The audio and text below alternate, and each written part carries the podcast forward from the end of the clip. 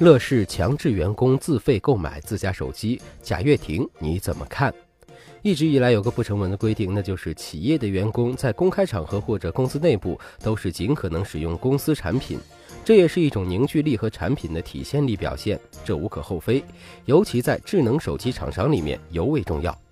但是如果公司强迫员工使用自家产品还要自费购买，那么你怎么看呢？众所周知，在不久前，乐视召开了一场无破界不生态的新品发布会，一口气带来了乐视超级手机二代乐二 Pro 和乐 Max 2，以及乐视超级电动汽车。这些新品不论在外观工艺方面，还是硬件配置方面及售价方面，都有很大的卖点。总的来说，你可能在这次发布会上找到你想要的档位手机。但是有一个问题来了。乐视在智能手机领域毕竟根基还不扎实，如何最大化消化产品成为了一个问题。好的手机也得卖得出去才算的是本事，不然干放着好看。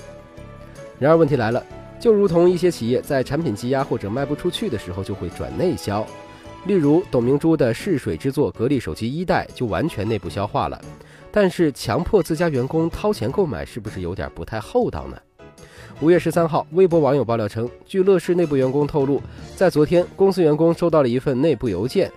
表面上是送福利，要求乐视生态营销中心员工全部使用乐视超级手机二，每人限购一台，半价购买，售价为两千四百九十九元的乐视超级手机二 Max 旗舰版。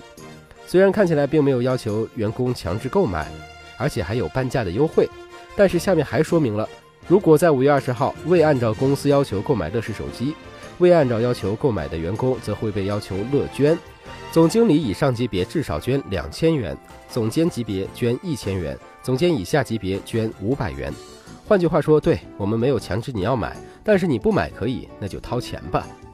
此外，从透露的邮件可以发现，这次的强制要求购买手机主要是应乐视战略部的要求。